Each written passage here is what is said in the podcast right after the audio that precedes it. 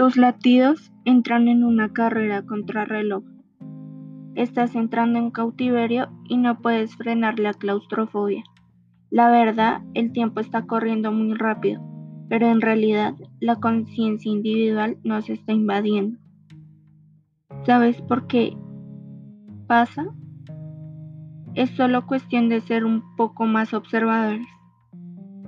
Un ejemplo de esto es escuchar en estos medios amarillistas cómo hablan de ayudas para no salir de casa y al mismo tiempo la reactivación en la economía.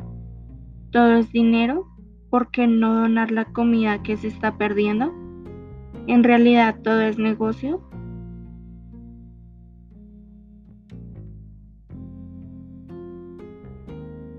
Otro de los grandes casos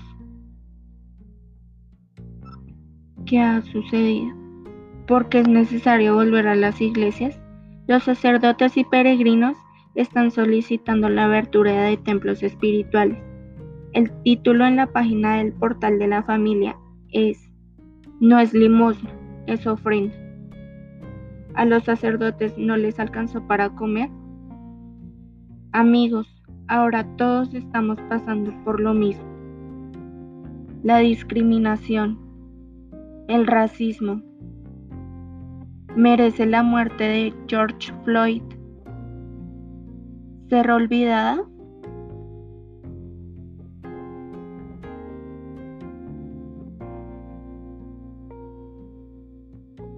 El artículo 3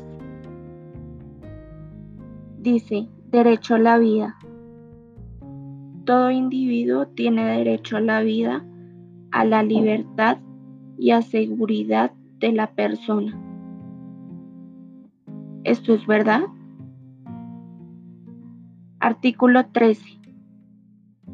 Todas las personas nacen libres e iguales ante la ley, recibirán las mismas protecciones y trato de autoridades y gozarán de los mismos derechos libertades y oportunidades sin ninguna discriminación por razones de sexo, raza, origen nacional o familiar.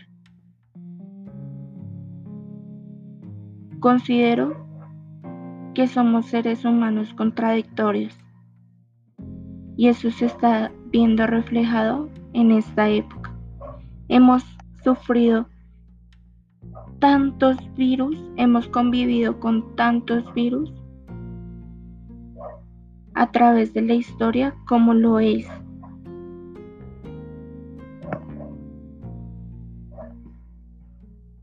La viruela, el sarampión,